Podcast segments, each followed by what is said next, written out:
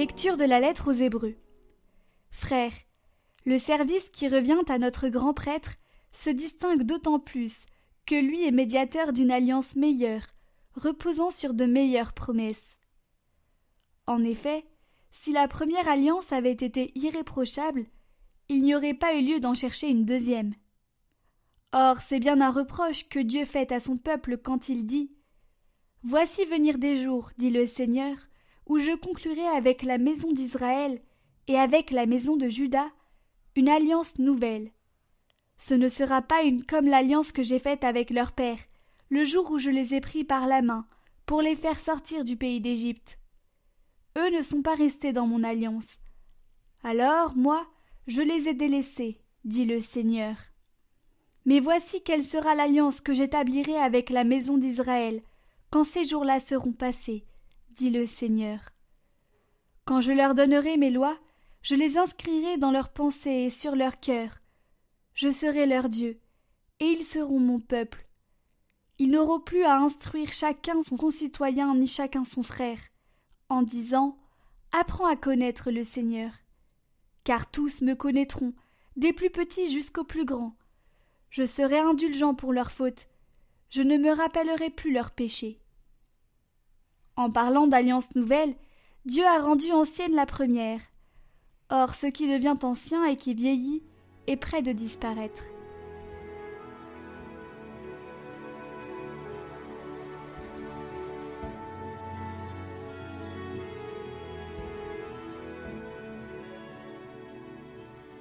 Amour et vérité se rencontrent. Fais-nous voir, Seigneur, ton amour, et donne-nous ton salut.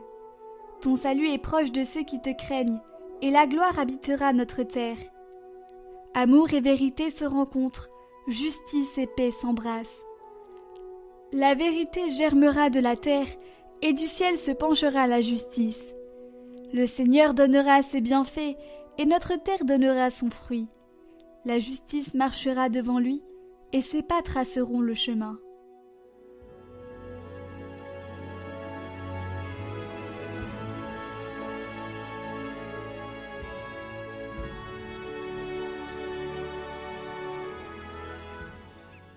Évangile de Jésus-Christ selon saint Marc. En ce temps-là, Jésus gravit la montagne, et il appela ceux qu'il voulait. Ils vinrent auprès de lui, et il en institua douze, pour qu'ils soient avec lui, et pour les envoyer proclamer la bonne nouvelle avec le pouvoir d'expulser les démons. Donc, il établit les douze. Pierre, c'est le nom qu'il donna à Simon, Jacques, fils de Zébédée, et Jean, le frère de Jacques. Il leur donna le nom de Boarnéguez, c'est-à-dire fils du tonnerre. André, Philippe, Barthélemy, Matthieu, Thomas, Jacques, fils d'Alphée, Thaddée, Simon le Zélote et Judas Iscariote, celui-là même qui le livra.